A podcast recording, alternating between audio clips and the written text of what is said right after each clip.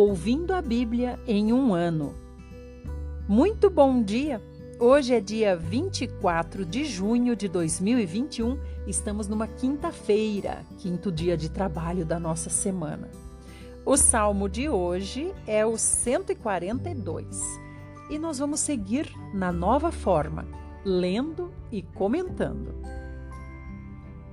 Nesse salmo, Davi fala assim: em voz alta, clamo ao Senhor. Eu suplico que me ajude. Abro meu coração e conto a Ele tudo o que me deixa triste e angustiado. Meus inimigos puseram armadilhas no meu caminho e isso me deixou desanimado e triste. No entanto, sei que o Senhor conhece todos os meus caminhos. Olhe à minha direita e veja estão me atacando. Não tenho amigos, não tenho lugar onde me esconder, ninguém se interessa por mim. Por isso, Senhor, eu clamo e digo: O Senhor é o meu lugar seguro. O Senhor é a minha única riqueza na terra dos viventes. Responda aos meus gritos de ajuda, porque estou muito fraco. Salve-me dos inimigos que me perseguem pois eles são mais fortes do que eu. Liberte a minha alma desta prisão, assim darei graças ao seu nome. Então os justos se alegrarão comigo pela sua bondade para comigo.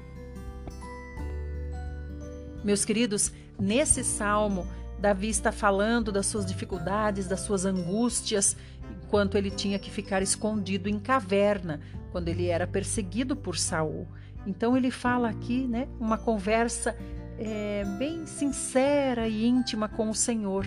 É assim que nós devemos ser também, numa conversa onde dizemos tudo o que está no nosso coração ao Senhor. E o Senhor, com sua bondade, vem sobre nós e fala conosco. Agora vamos para Provérbios, Provérbios 17, 24 e 25. O objetivo do homem de bom senso é se tornar sábio. O tolo não sabe o que quer na vida e a cada dia muda de opinião.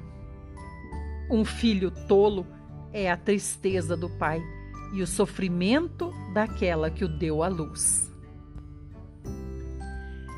Vamos para o livro de Atos 16. Paulo e Silas foram primeiro a Derbe e daí para Listra, onde encontraram um discípulo chamado Timóteo. Sua mãe era uma judia cristã, mas o pai era grego. Timóteo era respeitado pelos irmãos de Listra e de Icônio, e por isso Paulo pediu que ele participasse da viagem com eles. Em atenção aos judeus da região, ele circuncidou Timóteo antes de partirem, pois todos sabiam que o pai de Timóteo era grego. Então, eles iam de cidade em cidade, comunicando a decisão a respeito dos gentios, tomada pelos apóstolos e pelos presbíteros da igreja em Jerusalém. E assim, a igreja era fortalecida na fé e crescia em número a cada dia. Vamos nos lembrar qual é o contexto que nós estamos? Então agora Paulo e Silas chegaram em Derbe, depois partiram para Listra. Então por que que agora é Paulo e Silas? Porque antes era Barnabé e Saulo, porém eles tiveram uma, um pequeno problema, né, com relação a João Marcos, porque Barnabé queria levar João Marcos na próxima missão que, diga-se de passagem, foi sugerida por Paulo. Paulo é que disse: Barnabé, vamos prosseguir agora adiante, vamos passar para as próximas, ou melhor, vamos voltar para as cidades onde nós já estabelecemos igrejas e vamos visitar os irmãos para ver como é que eles estão. Foi Paulo que sugeriu. E Barnabé concordou. Mas Barnabé disse: vamos levar João Marcos. Mas Paulo não gostou, porque João Marcos já tinha participado com eles em outra missão e infelizmente não tinha suportado os sofrimentos, né, da viagem e tudo mais, né? era um sofrimento muito grande, não era nesse jeito de conforto que é para nossa vida hoje, não. Tudo era muito mais rústico, tudo era muito mais sofrido, né? As viagens eram mais longas, né? E aí, por causa disso, os dois acabaram se separando. Então, Barnabé pegou João Marcos, né, sobrinho dele, e foi. E depois Paulo se juntou com Silas. Quem é Silas? Quem lembra? Quem é Silas? Silas é o irmão que veio de Jerusalém, trazendo a carta resposta dos apóstolos para ah, onde é que eles estavam? Antioquia, para dizer para eles a resposta a respeito dos judeus convertidos, os judaizantes, que queriam trazer as práticas da lei de Moisés, né, a circuncisão principalmente, para os gentios. Porque eles consideravam os gentios, é gentio, então é pagão. É gentio, então é pagão. Se era gentio, era pagão. Para eles, né, é, ninguém mais é, adorava Deus a não ser eles mesmos. Então, se era gentio, já era adorador de demônios, então tinha que ser circuncidado. Nós sabemos que a circuncisão hoje é o batismo. O batismo é que torna público que nós somos agora de Deus. O batismo é que nos separa do mundo e nos traz para o reino da luz de Deus. Não só o batismo, crer no Senhor, mas o batismo torna público a nossa decisão da nossa parte. E isso é nos circuncidar. Então, meus amados, aqui agora nós estamos com Paulo e Silas em Listra, depois Derbe. Ele está visitando uh, os irmãos que já foram levantados, as igrejas que já foram levantadas. E o que, que aconteceu? Conheceu Timóteo. Timotinho era bem jovem, a gente sabe disso, né? Timotinho era bem jovem, mas era um menino muito precioso e ele tinha no seu coração o bom conteúdo que a vovó pôs no coração dele, mamãe Eunice e vovó Loide. E aí aqui está dizendo que Paulo conheceu Timóteo, que era bem visto, né? Mas ele queria Paulo, então assim, ele precisava de João Marcos, mas João Marcos não foi aprovado, então agora ele vai pegar Timóteo. Timóteo também é jovenzinho, igual João Marcos. Então ele vai pegar Timóteo para ser o seu ajudador. Só que por causa dessas conversas que andaram acontecendo aí, né, dos judaizantes, ele falou: Sabe o que eu vou fazer? Eu vou circuncidar Timóteo, porque assim Timóteo não vai me dar problema com os judeus convertidos. Vão perguntar se Timóteo é circuncidado, eu vou dizer que sim, então já me, me livra de um problema. Olha bem, gente, sendo que Pedro tinha acabado de dizer: não coloque fardo sobre os outros, fardo que nem você mesmo é capaz de carregar. Então aqui está Paulo agindo conforme a sua mente, né? Ele diz. Muito bem. Então vamos lá, dizendo agora que a igreja era fortalecida na fé e crescia em número a cada dia. Amém. Então agora nós estamos em Atos 16, vamos para o verso 6. Já sabemos onde estamos, nos localizamos. Logo depois, eles viajaram através da Frígia e da Galácia porque o Espírito Santo tinha dito para eles não entrarem na província da Ásia para pregar naquela ocasião. Por isso, eles foram pelas fronteiras da Mísia até o norte, na província da Bitínia. Porém, uma vez mais, o Espírito de Jesus os impediu. Então, eles contornaram a província da Mísia e desceram a Troade. Naquela noite, Paulo teve uma visão. Em seu sonho, Paulo viu um homem da Macedônia, na Grécia, suplicando: Venha para cá e nos ajude. Ora, aquilo decidiu a questão.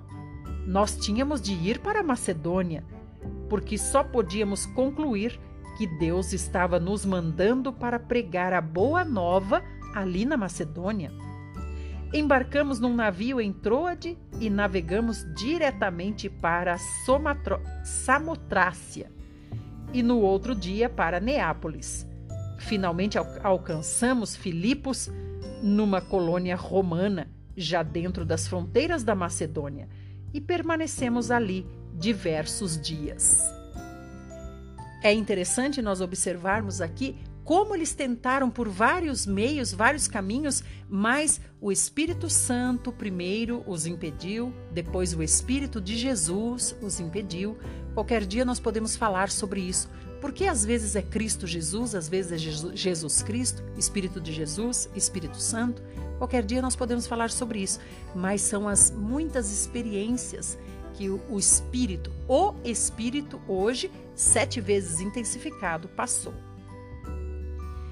Verso 13. No sábado, saímos da cidade e fomos à margem do rio, onde achamos que íamos encontrar um lugar de oração. Sentamos-nos e começamos a conversar com algumas mulheres que chegaram ali. Irmãos, vamos observar aqui quantos caminhos e quantos lugares Paulo passou nessas viagens complicadas, viagens de sofrimento, sem conforto nenhum, até ele entender que o Senhor queria que fosse para Macedônia. Então, assim é conosco no dia de hoje, amados. Não é porque Deus não nos diz claramente para onde nós devemos ir que nós devemos ficar parados, né? Eu vou ficar parado aqui esperando a hora que Deus me dê clareza certinho de como tem que ser, aí eu vou. Só que os dias estão passando. Então nós não podemos ficar parados esperando, porque para Deus tudo está pronto, para Deus tudo está claro, mas para nós não está. Então nós temos que avançar. Conforme nós avançamos, o Senhor vai nos direcionando. É para cá, é mais para lá. Então não podemos ficar parados, mas avançando, nós chegaremos aonde Deus quer que cheguemos, embora não saibamos agora. Então é como aconteceu aqui com Paulo, Timóteo e Silas, né? Eles foram indo, olha que viagem que eles fizeram, né? Quantas voltas até que compreenderam que era na Macedônia. Verso 14. Uma delas uma dessas mulheres era Lídia, da cidade de Tiatira, vendedora de tecido de púrpura. Ela já era uma mulher adoradora de Deus e, quando nos ouviu, o Senhor abriu o coração de Lídia e ela aceitou tudo o que Paulo estava falando. Ela foi batizada com toda a sua casa e nos pediu que ficássemos como seus hóspedes. Meus amados, então lembra que a gente acabou de comentar aqui? Os judeus achavam que só eles buscavam a Deus. Só o povo judeu buscava o verdadeiro Deus. Não é judeu? Ah, então com certeza busca demônios, a falsos deuses, né? É pagão. Mas a gente está vendo aqui que com Lídia não era assim, né? Lídia estava no sábado, uma mulher piedosa, buscando ao Senhor. Olha aqui, ó. No sábado saímos da cidade e fomos à margem do rio. E essa cidade aqui também não é Tiatira, né? Eles foram e encontraram Lídia, que era de Tiatira. Quantas, uh, quantos detalhes que a gente não observa quando lê rápido, na é verdade? E eles acharam que iam encontrar ali um lugar de oração. Então eles se sentaram e começaram a conversar com algumas mulheres que estavam ali. Uma delas era Lídia, da cidade de Tiatira. Que interessante. Então Lídia disse para eles: Se os senhores concordam que eu sou fiel ao Senhor, disse ela, venham ficar em minha casa. E ela insistiu até que fomos convencidos. Certo dia, quando estávamos descendo ao lugar de oração, encontramos uma moça escrava, possessa de um espírito que predizia o futuro e ganhava muito dinheiro para os seus donos. Essa moça seguia a Paulo e a nós, gritando: Estes homens são servos do Deus Altíssimo e vieram contar como vocês podem ser salvos. Isso continuou dia após dia, até que Paulo, já muito indignado, voltou-se e falou ao espírito que estava na moça: eu lhe ordeno em nome de Jesus Cristo que saia dela. E o espírito deixou a moça imediatamente. Que situação é essa? Paulo, quando ia lá naquele lugar, que lugar é esse, gente? Qual é a igreja que ele ia? Qual é a igreja que ele estava frequentando? Embaixo da árvore. A igreja embaixo da árvore, onde tinha essas mulheres que buscavam a Deus. E lá embaixo da árvore aparecia essa mocinha, essa mocinha que era possuída por um espírito e que falava, o espírito falava através dessa mocinha. E isso aconteceu vários dias. Então o espírito ficava, na verdade, atrapalhando a reunião, atrapalhando a, o falar de Paulo, né? O espírito, embora dizia, ele quer falar para vocês como que vocês podem ser salvos, mas era uma maneira dele atrapalhar a reunião, né? Até que Paulo se indignou e repreendeu o espírito. Então isso também traz uma lição para nós. Nós temos que entender que nem todas as vezes tudo está é, assim redondinho para a gente pregar o evangelho, para a gente falar às pessoas. Nem todas as vezes está redondinho. Nós temos que também buscar discernimento para repreender aquilo que é necessário repreender. Vamos agora para o próximo áudio, onde nós vamos gravar Segundo Reis.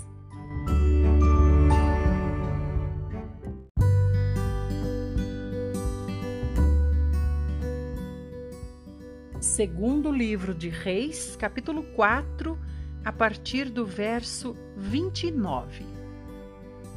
Eliseu, compreendendo o que havia acontecido, disse a Gease: Ande depressa, Gease, pegue o meu cajado e vá sem parar pelo caminho até a casa desta mulher.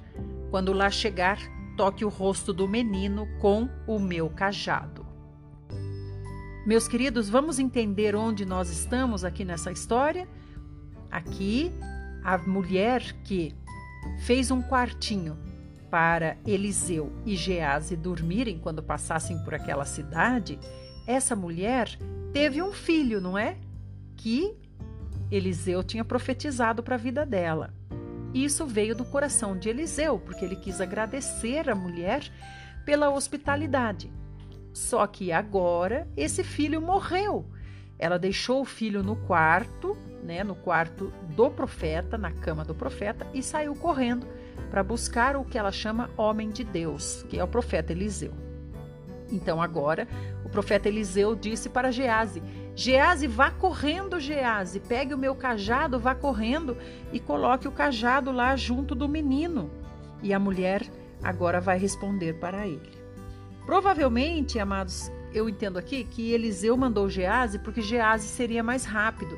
Provavelmente isso, eu entendo isso. Que Eliseu mandou, falou: "Vai Gease, vai correndo Gease, não pare pelo caminho Gease, voa Gease, voa e leva lá o meu cajado e põe no menino". Então vamos ver agora continuando a história, uma vez que nós já nos encontramos, né, no contexto. Então estamos em 2 Reis 4:30.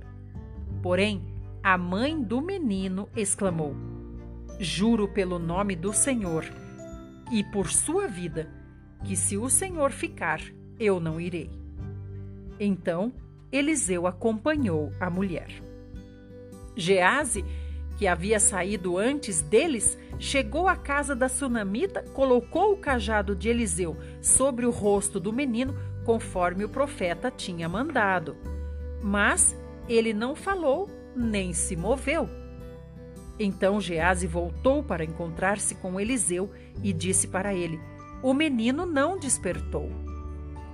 Quando Eliseu chegou à casa, subiu ao quarto, viu o menino morto, deitado em sua cama. Então ele entrou, fechou a porta e ficou só com o menino e orou ao Senhor. Depois deitou-se sobre o corpo do menino colocou sua boca sobre a boca do menino, seus olhos sobre os olhos do menino, suas mãos sobre as mãos do menino, e sentiu que aos poucos o corpo do menino começou a se aquecer. Então o profeta saiu do quarto e começou a andar de lá para cá e de cá para lá. Voltou de novo ao quarto, tornou a debruçar-se sobre o corpo do menino e repetiu o que havia feito antes. Então o menino espirrou sete vezes e abriu seus olhos. Amados irmãos, como é interessante essa passagem, porque a gente vê o trabalho que Eliseu teve, né, de recuperar esse menino. Então isso eu trago para nossa vida também. Quando nós não fazemos as coisas consultando o Senhor, é claro que nós temos muito mais trabalho para consertar as coisas, né?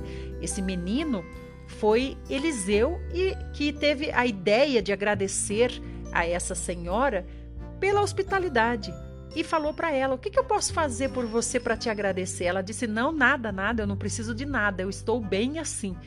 Aí Gease, o servo de Eliseu, teve essa ideia. A mulher já tinha até saído. Gease falou: "Sabe, Senhor, ela não tem filho. Quem sabe ela gostaria de ter um filho." Aí Eliseu chamou a mulher de volta e disse para ela: "Você vai ter um filho." E ela ainda disse, ela ainda disse assim: "Não faça isso comigo, meu senhor. Não minta para mim." Então ela sabia que ela não era uma mulher para ter filho, né? Mas Deus honrou o que o profeta tinha dito e deu o filho à mulher. Agora o filho está morto. E a gente viu aqui, ó, um envolvimento aqui de sete espirros até o menino abrir os olhos. Eu não sei o que isso significa, está fora do nosso conhecimento, está na esfera sobrenatural. Vamos continuar. Eliseu chamou Gease e mandou que ele trouxesse a mãe do menino. Ao chegar, ele disse para a mãe: Eis aqui o seu filho. E a mãe, ao ver o filho vivo, caiu aos pés do profeta. Então ela tomou o menino e saiu do quarto. Então Eliseu voltou para Gilgal, onde havia muita miséria e muita gente passando fome. Vamos parar mais uma vez? Quero comentar uma coisa aqui. Gente, tudo isso que eu comento aqui, se você quer acrescentar alguma coisa aos comentários, se você quer criticar os meus comentários, se você quer corrigir os meus comentários, fique totalmente à vontade. Eu não fico chateada, não, por você falar aquilo que está no seu coração, mesmo que seja uma crítica a mim. Eu também preciso, né, receber é, do Senhor e vem de vocês a Igreja de Deus, o corpo de Cristo. Então, se você quer falar alguma coisa, você pode falar através dos comentários, tanto no Telegram quanto no WhatsApp. Você tem acesso ao meu WhatsApp. Então, aqui eu achei muito interessante que não se falou de Deus desde o início, né, gente, com relação a esse menino aqui. E agora, depois que o menino voltou à vida, a mulher, ela não agradeceu a Deus, então isso não ao meu entender, isso não serviu para edificar a igreja. A mulher caiu aos pés do profeta, agradeceu ao profeta, pegou o menino e saiu do quarto, né? Então a gente vê que não houve um voltar-se para Deus. Continuando. Um dia, enquanto os discípulos dos profetas estavam reunidos com ele, chamou o seu servo e disse: Prepare um ensopado para estes homens. Um deles foi ao campo apanhar algumas verduras e legumes para o ensopado. Olha aí, meus queridos, aqui nessa passagem a gente está vendo a importância, né, da gente ser uma pessoa também prática e desenrolada na vida, né? Olha aqui, ó. Eliseu disse: Gease, vai lá e faz alguma coisa para esses homens comerem. Gease era um jovenzinho. Gease foi lá correndo para fazer a sopa. Olha aí, gente. Que tal? Que tal se eu sou uma que fala: "Ai, ai, ai, eu não sei cozinhar. Eu não sei fazer sopa. E agora? O senhor pode ir lá me ajudar? Tem como o senhor ir lá fazer comigo?" Olha aí, gente. Então nós temos que ser desprendidos. Isso é ser um soldado pronto. O soldado pronto, quando é chamado, ele se levanta e faz. Aleluia. E aqui está falando ele teve uns ajudantes, né, que foram colher verduras, foram colher legumes para fazer o ensopado. Que coisa linda. Continuando então, estamos no verso 39. Ele não conseguia encontrar aqueles vegetais, porém cortou os frutos de uma trepadeira e encheu a sua capa. Quando voltou, cortou-os em pedaços e colocou-os na panela de, do ensopado embora ninguém soubesse o que eram. Mas ao provarem os primeiros bocados, os homens gritaram: Homem de Deus, a morte na panela! E não puderam comer o ensopado. Aqui a gente entende que Gease foi cozinhar, né? E um jovem foi buscar verduras e vegetais no campo para pôr no ensopado. Então eu entendo que não é Gease, não é aquele que está aprendendo com o profeta, mas é um outro ali da região. E ele pegou essa planta aí venenosa e pôs no ensopado, encheu a sua, opa, encheu a sua capa, colocou lá no é, Gease, colocou no ensopado e serviu aos homens. E quando eles provaram, eles falaram: Homem de Deus, a morte na panela, ou seja, veneno. Tragam-me depressa um pouco de farinha, disse Eliseu. E despejou a farinha na panela do ensopado. Agora podem tomar o ensopado, disse o profeta. Não há mais perigo, não há mais veneno. E realmente Todos tomaram o ensopado e nada de mal aconteceu a eles. Nesse episódio aqui, nós temos que nos comparar ao profeta Eliseu no sentido de ter um caráter aprovado pela sociedade, né? Então Eliseu era visto como um homem de Deus realmente. Imagina, se os homens estão dizendo tem veneno aqui, o veneno de morte ainda, hein? Veneno fatal, porque eles falaram tem morte na panela veneno fatal. Os homens disseram isso. Tem morte aqui na panela, ninguém ninguém tome, ninguém tome essa sopa que tem morte na panela, tem veneno. Mas aí Eliseu falou simplesmente traga uma farinha. Olha, simplesmente traga uma farinha, pôs a farinha, né? Então, na verdade, não tinha necessidade de farinha, mas a farinha foi posta ali para que os homens visualizassem a fé, né? Para ajudar a fé dos homens porque bastava que Eliseu dissesse, né? É, que a sopa estava boa e pronto, a sopa estava boa. Mas não, ele pôs a farinha, né? Então isso é necessário para que nós tenhamos a nossa fé fortalecida, né? Como Tomé, se eu vir e puser o dedo, eu creio. Então interessante é que quando Eliseu falou, agora podem tomar, agora não tem mais veneno nenhum. Então olha para você ver, os homens tomaram a sopa. Não é incrível isso? Os homens falaram: ah, se Eliseu está garantindo, então eu vou tomar. Olha bem, gente, uma sopa venenosa que podia matar. Eliseu falou e eles tomaram. Será que se a gente falar, as pessoas acreditam? Então nisso a gente já sabe, né? Se as pessoas nos veem ou não nos veem como homens e mulheres de Deus. E aí diz aqui: e nada de mal aconteceu a eles. Vamos para o verso 42 agora. Estamos em 2 Reis 4, 42. Outro dia, quando estavam reunidos outra vez os jovens profetas, um homem chegou de Baal Salisa, trazendo ao homem de Deus vinte pães de cevada feitos dos primeiros grãos de colheita e algumas espigas verdes.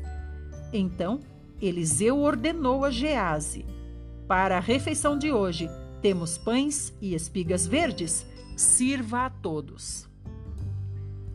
O ajudante de Eliseu perguntou: Como vamos alimentar os cem homens que estão aqui reunidos com vinte pães e essas espigas verdes?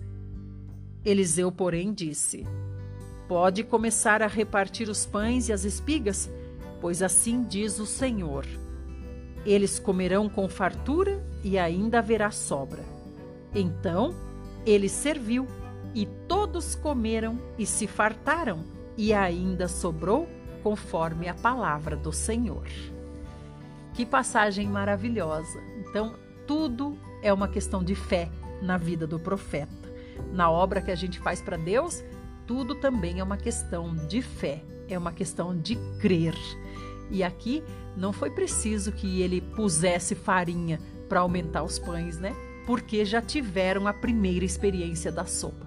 Quando eles tiveram, como eles tiveram a primeira experiência da sopa, eles já sabiam que se o profeta dizia, assim era. Você viu que no caso dos pães, não precisou acrescentar nada para eles terem fé de que realmente todos seriam alimentados com fartura. Louvado seja nosso amado Senhor Jesus.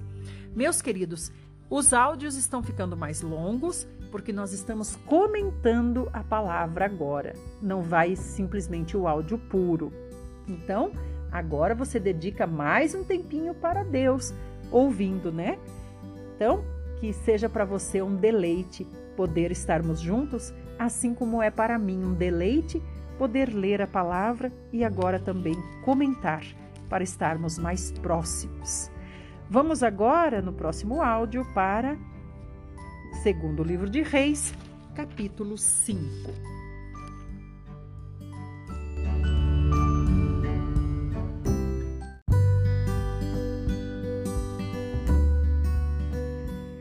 Segundo livro de Reis, capítulo 5.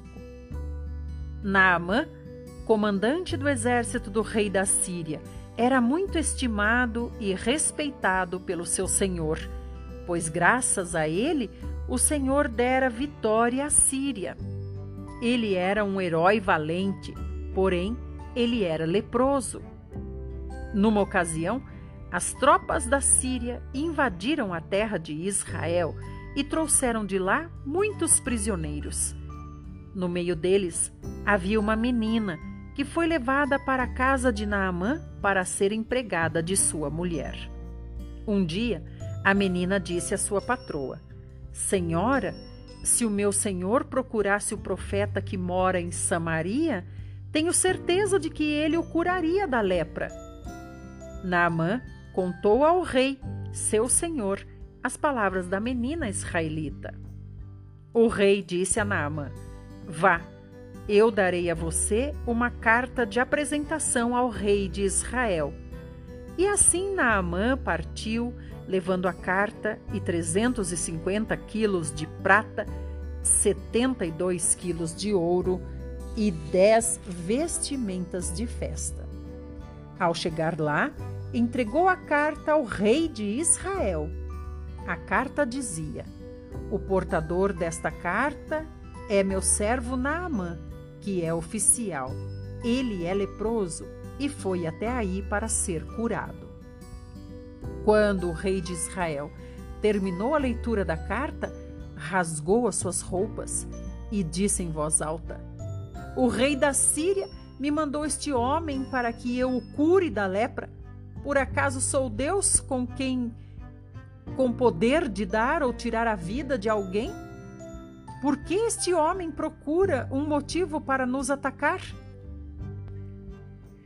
Vamos entender esse contexto? Naamã, então, é comandante do exército de um grande rei, o rei da Síria. E aí, esse Naamã, comandante do exército, tinha uma menina, uma menina que era israelita. Essa menina era serva de sua senhora. E, por ver que seu senhor era leproso, a menina sugeriu: Por que ele não vai até o profeta lá de Samaria? Eu tenho certeza que ele seria curado da lepra. Então o rei de Naamã fez uma carta e mandou com Naamã. Naamã foi portando essa carta até o rei de Israel. Quando ele chegou no rei de Israel e mostrou a carta, o rei de Israel ficou preocupado, porque ele entendeu que era para ele, rei, curar o, o curar Naamã, comandante do exército do rei da Síria, né? E ele começou a achar que na verdade era uma desculpa do rei da Síria para arrumar encrenca com o rei de Israel e haver guerra entre os dois reinos, né? Então por isso ele falou: esse homem quer procurar motivo para nos atacar e ficou muito nervoso. Vamos agora verso 8. Quando Eliseu, o homem de Deus, soube que o rei de Israel tinha rasgado as suas roupas e não sabia como atender a carta do rei da Síria, mandou um mensageiro com esta mensagem: Ó rei, não é preciso toda essa aflição. Mande este homem me procurar e ele ficará sabendo que em Israel há um profeta de Deus. Então Naamã foi com seus carros e cavalos e parou à porta da casa de Eliseu. E Eliseu mandou um mensageiro falar com Naamã, dizendo: Vá e lave-se sete vezes nas águas do rio Jordão, e sua pele será restaurada, e você ficará completamente curado. Vamos parar para comentar isso, que é muito importante. O grande comandante do exército do rei da Síria, Naamã, foi até a casa de Eliseu, porque Eliseu mandou o recado lá para o rei: manda ele vir aqui. Olha, Eliseu não foi lá. E mesmo quando ele chegou ali, Eliseu disse para alguém avisar a ele: fale para ele tomar banho sete vezes, e aí ele vai ficar curado. Olha, o grande comandante Naamã, Eliseu não foi diante dele. Então aqui nós vemos que Deus queria trabalhar a humildade, né? A humildade nesse grande comandante Naamã, que era leproso. Então vamos ver agora verso 11. Mas Naamã não acreditou nessas palavras. Pelo contrário, ficou indignado e falou com os que estavam ali.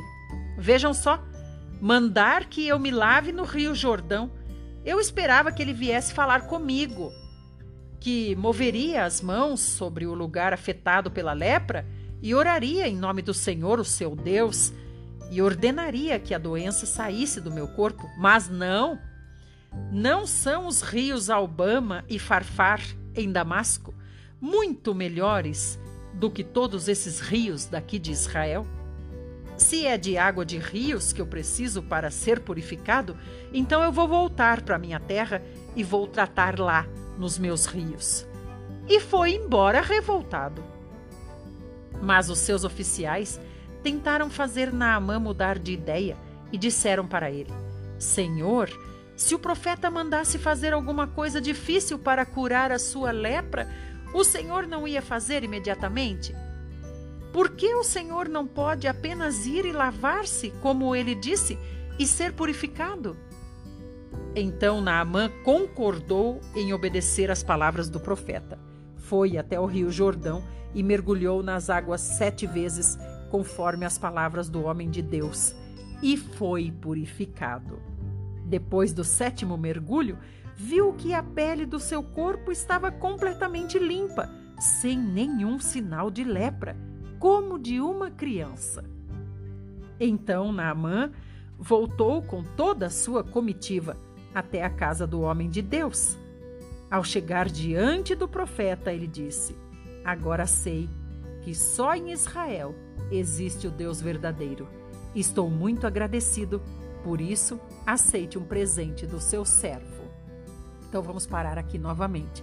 A gente vê aqui que Naamã, o grande comandante, resolveu ouvir os seus homens. Os seus homens disseram para ele: Não faça isso, meu senhor. Experimente tomar os banhos que o homem disse. Quem sabe vai ser curado, né? E aí ele resolveu ouvir seus homens e foi lá e tomou os sete banhos e ficou curado. Olha outra vez a palavra sete, né? O menino que estava morto espirrou sete vezes. Naamã teve que tomar banho sete vezes. Então, envolve com certeza seres espirituais, né? Então, agora, Naamã viu que há Deus, que existe Deus. Tá vendo? Agora ele está diante de, de Eliseu, né? Antes Eliseu não viu o rosto de Naamã, não foi conversar com Naamã, só mandou que ele é, levassem essa mensagem até ele. Então agora aqui a gente vê que Eliseu não foi falar diretamente com Naamã, ou não acompanhou Naamã até o rio, ou não impôs as suas mãos sobre Naamã, para que não acontecesse de Naamã pensar que o poder vinha dele, de Eliseu. Agora ele disse aqui, ó, agora eu vejo que há um Deus. Então ele não viu o homem, ele viu Deus. Louvado seja o Senhor, que nós também não apareçamos, mas que apareça, que apareça Deus para as pessoas. Vamos lá verso 16.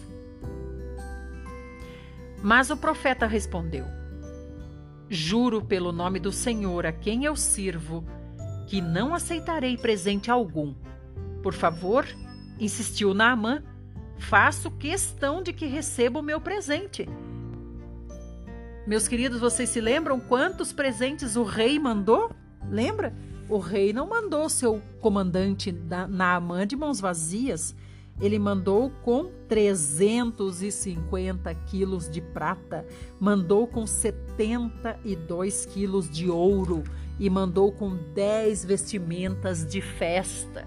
Tudo isso ele mandou para lá. E aí Naamã quer dar presente agora para Eliseu. Eliseu disse: Não, não quero presente nenhum. Naamã, mas o profeta recusou o presente. Verso 17. Naamã disse então: Já que não aceitam presente, ao menos deixe-me levar de volta duas das minhas mulas carregadas com a terra daqui, pois de agora em diante o seu servo nunca mais oferecerá sacrifícios queimados a outros deuses, a não ser ao Senhor.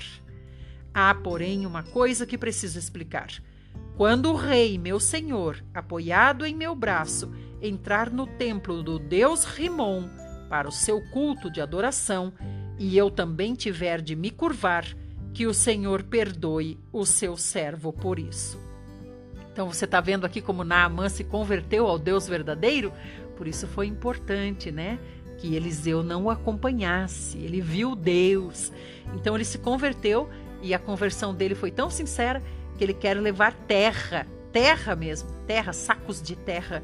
Ele quer levar nas suas mulas até a sua terra, né? Até a Síria. E daí lá ele vai sacrificar sobre essa terra, como se ele estivesse em Israel, dizendo: Eu sou parte de Israel, né?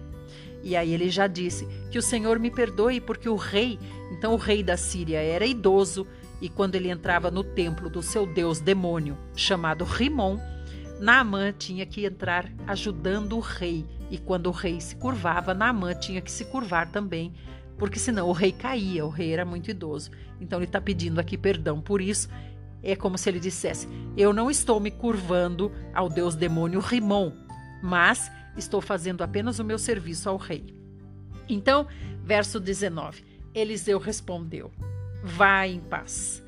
E Naamã começou a sua viagem de volta para casa. Mas Gease, o servo de Eliseu, pensou assim: Meu senhor, o profeta Eliseu, não devia deixar ir embora esse sírio Naamã depois de tê-lo curado, sem receber alguma coisa em troca. Juro pelo nome do Senhor que correrei atrás dele e pedirei alguma coisa por minha própria conta. Meus queridos, quem é Gease? Gease é o aluno, né, que está sendo treinado aos pés de Eliseu. Lembra? Paulo foi treinado aos pés de Gamaliel. Então, esse aqui é o aluno que está sendo treinado aos pés de Eliseu. Olha aqui, olha aqui o que vai acontecer. Ele ficou interessado nas, nos presentes que vieram, né? E que o profeta recusou. Verso 21. E Gease correu para alcançar Naamã e sua comitiva. Quando Naamã, ao olhar para trás, reconheceu o moço Gease, servo do profeta Eliseu, parou o seu carro, saltou do carro e foi ao encontro de Gease. Está tudo bem? perguntou Naamã. Gease respondeu: Sim, tudo vai bem. Mas o meu senhor enviou-me para dizer-lhe que acabaram de chegar dois jovens, discípulos dos profetas das colinas de Efraim. Por favor, deles 35 quilos de prata e duas vestimentas de festas. Que mentira, né, meus amados? Que mentira. Verso 23. Certamente, falou Naamã, faço questão de que você leve 70 quilos de prata em vez de 35 quilos. Ele insistiu com Gease para que aceitasse o presente e entregou os 70 quilos de prata em duas sacolas, além das duas vestes a dois dos seus servos, para que voltassem com Gease e entregassem tudo para o profeta Eliseu. Mas quando Gease chegou ao pé da colina onde ele morava, ele disse aos empregados de Naamã: Daqui vocês podem voltar, eu mesmo levo os presentes. Os empregados de Naamã voltaram e Gease guardou os presentes na sua casa. Depois disso, apresentou-se ao seu senhor, Eliseu. Eliseu perguntou: Gease, onde você estava, Gease?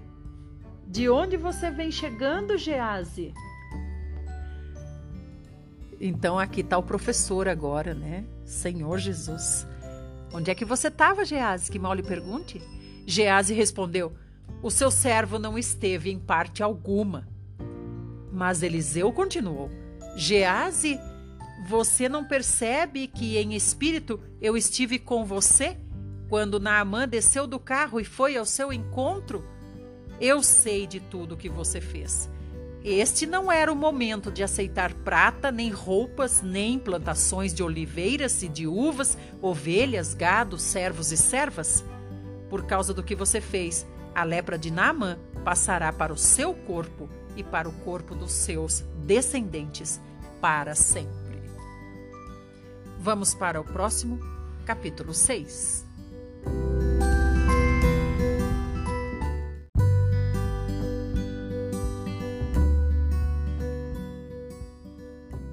Segundo Reis, capítulo 6.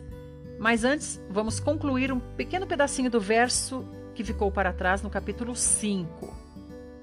Nós estamos vendo a história de Gease, que se interessou muito em coisas materiais e agora ficou leproso, não só ele, como toda a sua descendência também. E quando Gease saiu dali, viu que seu corpo estava coberto de lepra sua pele se tornou branca como a neve. Um dia, os discípulos dos profetas disseram para Eliseu: Mestre, como vê, o lugar onde nos reunimos é muito pequeno. Que acha de irmos até o Rio Jordão, onde poderemos cortar troncos para construirmos acomodações maiores? Está bem, respondeu Eliseu. Podem ir. Então, venha com os seus servos sugeriu um deles. Eu irei, disse Eliseu, e foi com eles. Eles foram ao Jordão e começaram a derrubar as árvores. Em dado momento, enquanto um deles estava cortando um tronco, o ferro do machado escapou e caiu na água e afundou. Meu senhor, o que faço agora? gritou o jovem. O machado era emprestado. Onde ele caiu? perguntou o homem de Deus. Mostraram-lhe o lugar. Então Eliseu cortou uma vara e a jogou na água, no lugar onde o machado havia afundado, e o ferro veio à superfície da água. Apanhe-o, disse o profeta. E o jovem estendeu a mão e pegou o martelo. Meus queridos, é, a gente observa que Eliseu ele, ele não teve muita participação na política, digamos, né? Você vê que Eliseu não tinha muitos envolvimentos com o rei, não é verdade? Veja aqui que o profeta Eliseu, ele foi mais usado, ao meu ver, para produzir outros, né? Você está vendo aqui? Quando todas as passagens aqui, ele tem outros alunos, ele não tem só Gease, são vários. Você viu que são vários? Ele não falou lá Gease vai fazer a sopa aqui para todos nós enquanto nós estamos aqui falando a palavra de Deus, né? Então você vê, ele tinha muitos alunos, era um CEAP, era uma escola de missionários, né? Então, teve essa parte da sopa, que a gente vê que eram muitos. Depois teve a parte do, do, da multiplicação dos pães, que a gente viu que eram muitos alunos. Aqui, de novo, a gente está vendo que são muitos alunos, até porque eles estão falando aqui do alojamento deles, dos missionários, o alojamento na escola de missões dele, né? Deles um deles falou assim: Ó, oh, é, Senhor, falou para Eliseu, né? Vamos fazer uns cômodos melhores para nós, né? Tá muito ruim aqui do jeito que tá. De certo, era muito precário, né? Ele falou: Vamos lá para o Rio Jordão, vamos cortar umas toras, vamos fazer tábuas e vamos fazer um alojamento melhor aqui para nossa escola de missões. E Eliseu concordou. Quando eles estavam construindo esses alojamentos melhores, o machado caiu no rio e aí esse jovem, olha bem como é, como é missionário, né? Até, até o tempo de hoje é assim, né?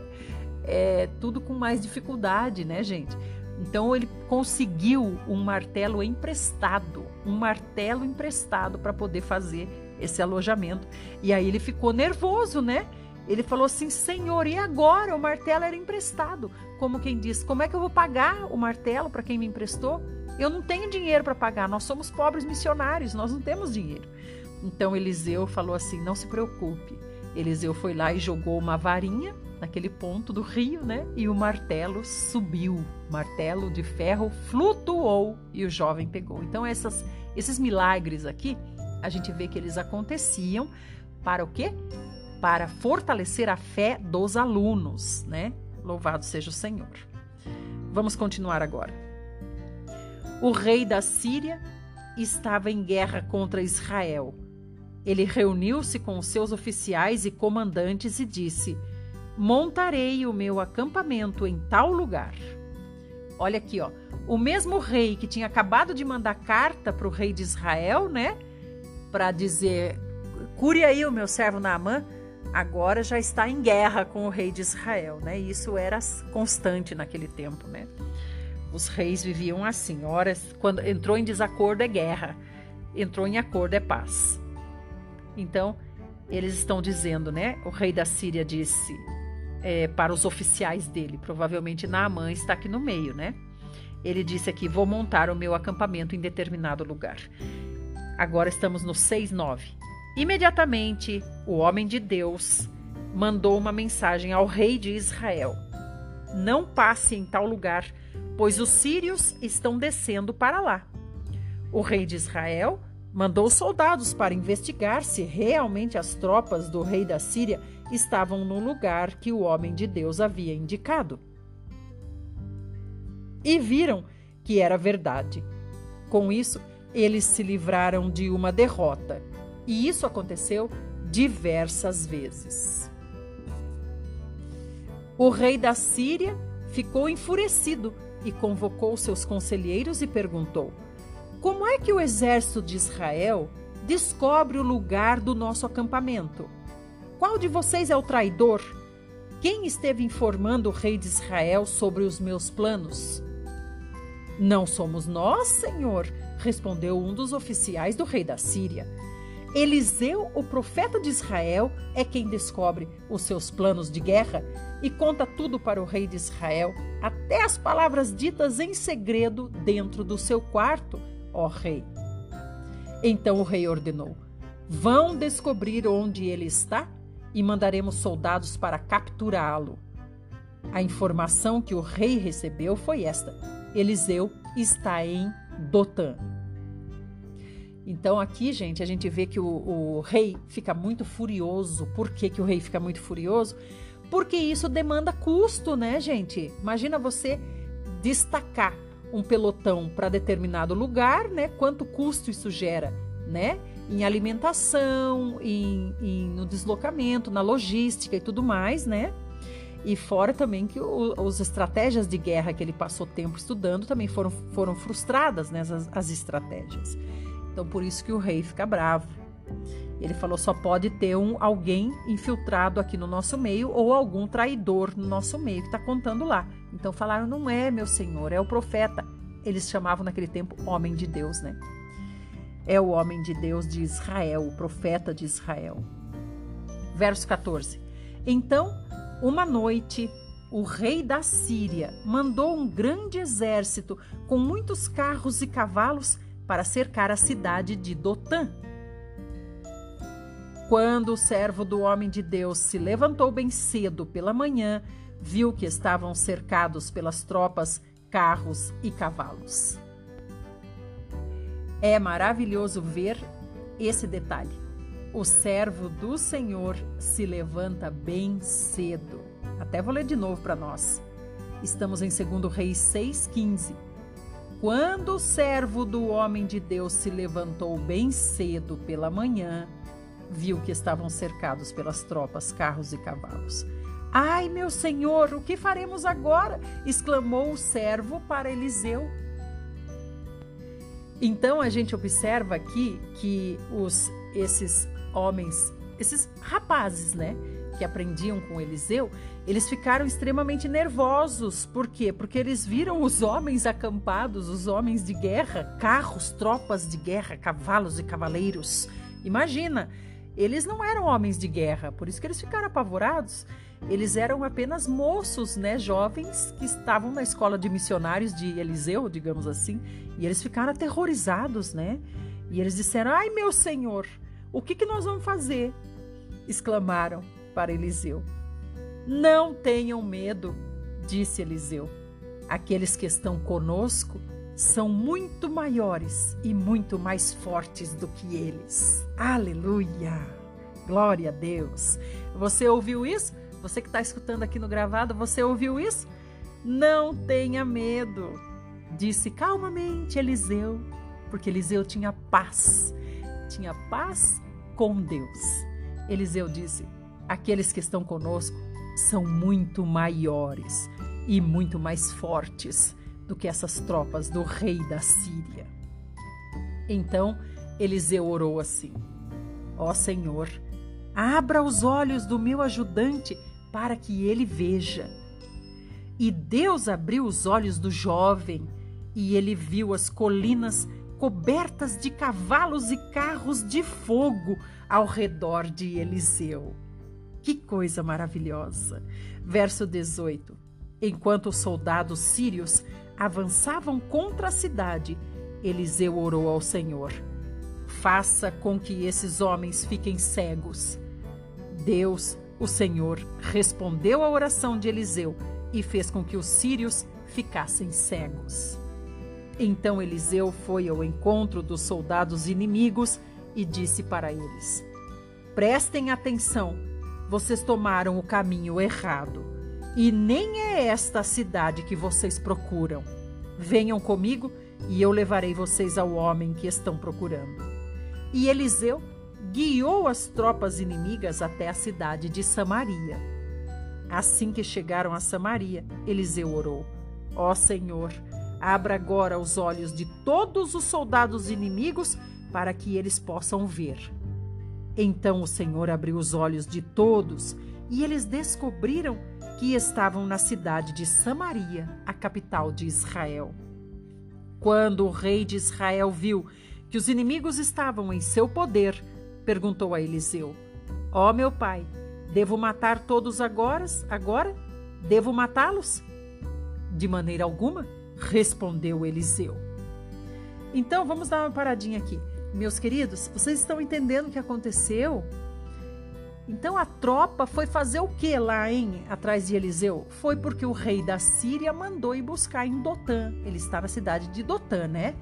O rei da Síria mandou buscar em Dotã. Por quê? O que, que o rei da Síria quer com o profeta? Né? O rei da Síria é de guerra, né? Não é de sacerdócio. Então a gente vê aqui que ele mandou buscar o profeta Eliseu, porque o profeta Eliseu é que tinha as revelações de Deus e contava para o rei de Israel. E o rei de Israel se defendia das estratégias de guerra do rei da Síria. Então aí, quando eles vieram e cercaram Eliseu, Eliseu disse: Não tenha medo ao seu moço. Outro detalhe importante: Aqui não fala mais que é Gease, né? Não fala o nome desse moço, mas também não fala mais que é Gease. Gease ficou leproso, né, lá para trás. Então achei maravilhosa essa parte que, que Eliseu falou para o seu moço, né? Não tenha medo, não tenha medo. Deus, abre o olho dele para ele enxergar o que eu enxergo. E ele enxergou as colinas cheias de soldados espirituais de Deus. Que coisa maravilhosa. E ainda os homens que vieram, né, do, do comandante, dos, do, os destacamentos do rei da Síria, ficaram cegos. E aí diz aqui que Eliseu os conduziu cegos até Samaria. Só em Samaria eles foram de Dotã para Samaria. Samaria é onde é? É a cidade fortaleza do rei de Israel. Então ele colocou todos eles lá dentro da cidade fortaleza do rei de Israel e falou assim: Agora, Deus, por favor, abra os olhos deles. Aí, quando Deus abriu os olhos deles, eles viram que eles estavam lá dentro do, do, do território do inimigo, estavam dentro da cidade forte do rei inimigo. Então o rei, quando viu que todos os soldados inimigos estavam ali diante dele, falou para Eliseu: Eliseu, devo matar a todos agora? Entende? Achando que Eliseu fez uma emboscada para eles, né? Por isso que ele falou: devo matar agora? Entende? Então vamos continuar. É, no capítulo 22 diz, né? Eliseu respondeu: de maneira alguma. Por acaso é costume matar prisioneiros de guerra com a espada e o arco?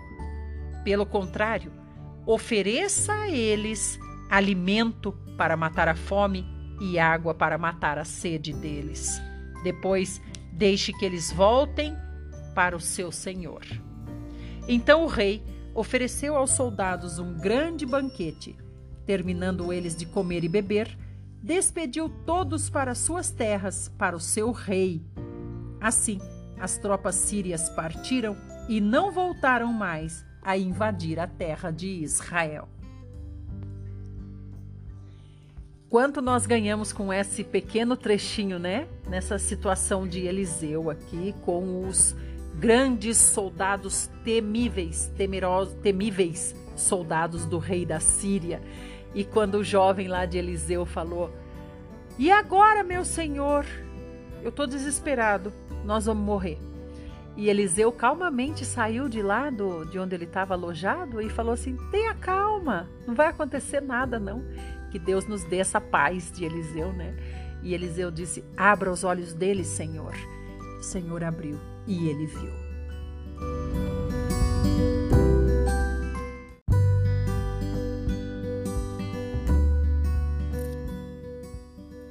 Estamos em 2 Reis 6, verso 24.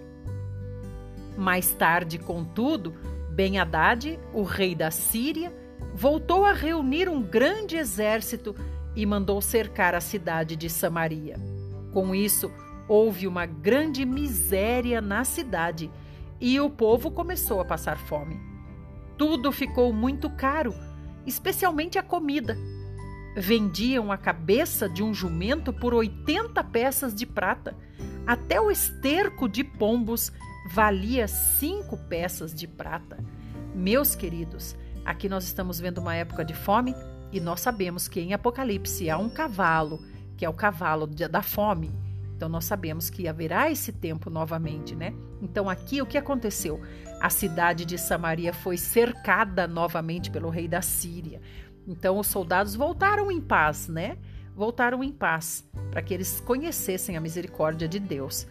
Mas passou um tempo, então Ben Haddad, o rei da Síria, resolveu de novo atacar a cidade de Samaria. Tudo isso é permissão de Deus, né? E aí cercou a cidade. O que significa isso? Significa que a, a, cidade, o povo da cidade não pode sair, não pode passar pelos muros. Então começa a faltar comida, não começa, não chega também suprimento para eles, né? Senhor amado. E muitas vezes eles cortam até a água, né? Eles desvi, desviavam nesse tempo ou até o curso do rio, sabia? Que é para obrigar que, o, o, a, o pessoal da cidade que eles não podem entrar, cidade fortaleza que tem os muros altos. Então eles faziam isso para obrigar as pessoas a saírem de lá. E é o que eles estão fazendo aqui com esse cerco, né? Sitiaram a cidade e começou a faltar comida, começou a faltar tudo. Então vocês estão vendo? Eles comiam cabeça é, de jumento, né?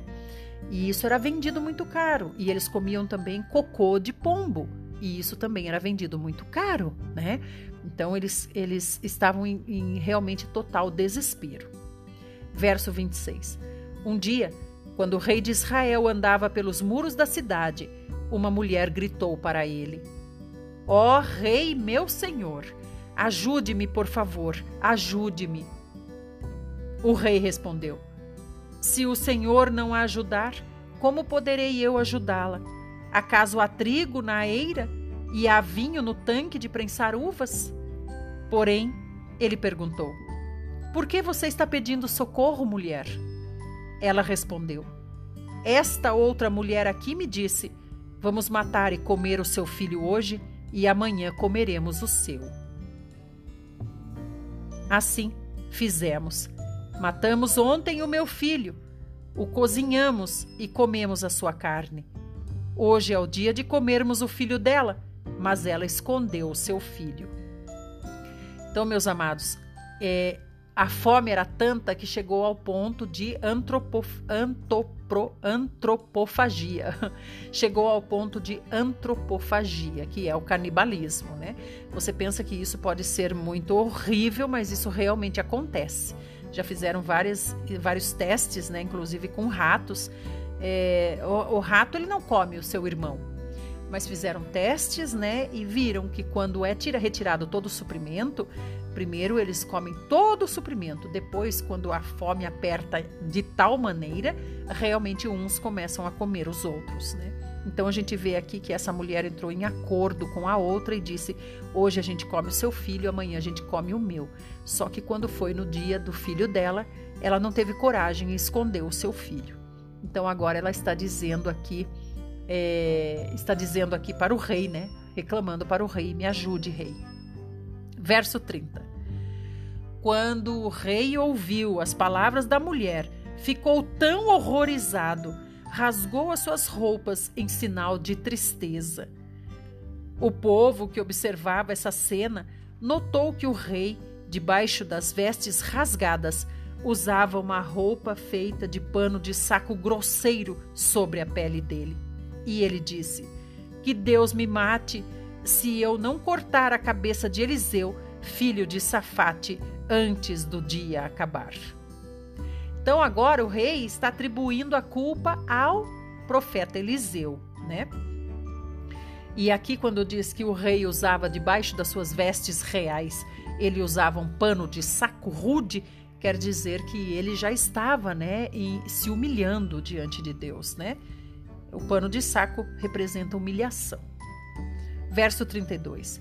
Eliseu estava sentado em sua casa, reunido com os homens mais velhos de Israel, quando o rei mandou um mensageiro chamá-lo. Antes, porém, de o um mensageiro chegar, Eliseu disse aos homens: Aquele assassino está mandando um homem para cortar a minha cabeça. Quando o mensageiro chegar, fechem a porta e o deixem do lado de fora, pois o seu senhor certamente virá logo atrás dele. Enquanto Eliseu ainda falava, o mensageiro do rei chegou, seguido pelo rei. E o rei disse: O Senhor causou todo este mal. Como, pois, devo esperar ainda auxílio da parte do Senhor. Até aqui, meus amados. Então, só para a gente entender esse finalzinho aqui da história, a gente está vendo que, tá, é, que a cidade de Samaria está nesse estado de calamidade, porque o, o, rei da Síria cercou a cidade com seu exército, né, com seu grande exército, né, seu temível exército, cercou a cidade a cidade ficou sem receber suprimento. Então, a cidade fortaleza ela é cercada por um muro, um muro bem alto, né? Vocês lembram de Raabe? Raabe chegava até morar no muro. Raabe morava no muro, lembra? Então o muro, além de alto, ele é largo e por lá passam os soldados, os sentinelas e tudo mais, né? Ninguém consegue entrar na cidade se não for aberto o portão da cidade para que a pessoa entre. Então o exército da Síria cercou a cidade o rei não abaixa o portão para que o exército invada, mas também não entra suprimento. Então eles estão em, terri eles estão em terrível estado de fome, né? Comendo cabeça de animais, provavelmente comiam rato, comiam tudo que fosse possível, né? Eu cogito porque comiam cabeça de animais e chegaram a comer até pessoas, né? Cometendo antropofagia. Então a gente vê aqui no final dessa história que o rei agora atribui a culpa ao homem de Deus, atribui a culpa ao próprio Senhor, né? E vai até o Senhor e até o profeta Eliseu, né, a fim de cortar a cabeça de Eliseu, porque ele pensa assim: se eu acabar com essa história de Deus aqui na nossa cidade, pronto, a gente volta a viver em paz, porque tudo isso vem de Deus sobre nós, né? Então ele pensa que tirando Deus da história, ele volta a ficar tudo bem. Meus queridos, isso vai acontecer conosco também e não demora muito. Então, que nós estejamos preparados. Vai acontecer conosco no sentido dos, da nossa própria casa nos denunciar para as autoridades, né? Haverá o tempo de perseguição, o tempo de fome, e nós temos que estar preparados, porque nós já estamos vivendo Apocalipse. Então, os da nossa própria família, os irmãos da nossa própria igreja vão dizer: se a gente se, se livrar dessa pessoa, a gente volta a viver em paz. Então, meus amados, que nós estejamos preparados, realmente buscando e labutando na palavra de Deus, em oração, invocando o nome do Senhor e se preparando para esse tempo que está chegando. Meus queridos, quero agradecer de todo o meu coração por você estar comigo até agora, estar ouvindo aqui a palavra e também esses comentários até agora. Torno a dizer, você ouça tudo, retenha o que é bom e também julgue tudo que eu estou falando, por favor. Se você vê erros, e se você tem correções para me fazer, por favor, as faça. É vida para mim. Você pode fazer isso através dos comentários, tanto no Telegram quanto no WhatsApp. Eu espero que você esteja gostando dessa nova maneira, esse novo formato agora. Está ficando mais longo? Sim. Hoje ficou mais longo porque ficou um trecho de ontem para hoje. Como tudo é novo, a gente está se adaptando, mas vai dar certo. Eu acredito que em 45 minutos, no máximo uma hora, a gente termina tudo por causa dos comentários. E quanto mais a gente fica com a palavra de Deus, eu acho que é melhor. Espero que você pense assim também. Muito obrigada, então. Um beijo, um abraço, um aperto de mão. Que Deus fique com todos nós e que nos dê mais dias na terra para podermos buscá-lo, em nome do Senhor Jesus. Vamos orar. Senhor Jesus, nós te agradecemos, Senhor, por essa grande oportunidade de estarmos aqui diante da tua presença, Senhor. Senhor, nos curvamos diante da tua grandeza, da tua soberania Ó Senhor Jesus, e clamamos, Senhor, que a tua misericórdia venha sobre nós. Senhor, nos capacita e nos prepara, Senhor, através dessas experiências tão importantes que o Senhor, com tanto carinho, arranja para nós. Que nós vejamos a tua mão em tudo que nos acontece, que sejamos assim disciplinados, amadurecidos e preparados para a tua vinda. No seu santo nome. Amém. Louvado seja o Senhor. Amanhã nós nos encontramos de novo, se assim o nosso bom, querido e amado Senhor Jesus o fizer. Até lá. Opa! Deixa só eu falar onde você encontra esses áudios. Talvez alguém tenha compartilhado esses áudios com você e você quer pegar diretamente na fonte. Você pode encontrar no Telegram, que se chama Ouvindo a Bíblia em um Ano. E você pode também através dos grupos do WhatsApp. Para tanto, você pode me chamar no 15 997 51 5144. Agora sim, fiquem com Deus e amanhã nos vemos novamente, se assim o Senhor fizer. Tchau, tchau.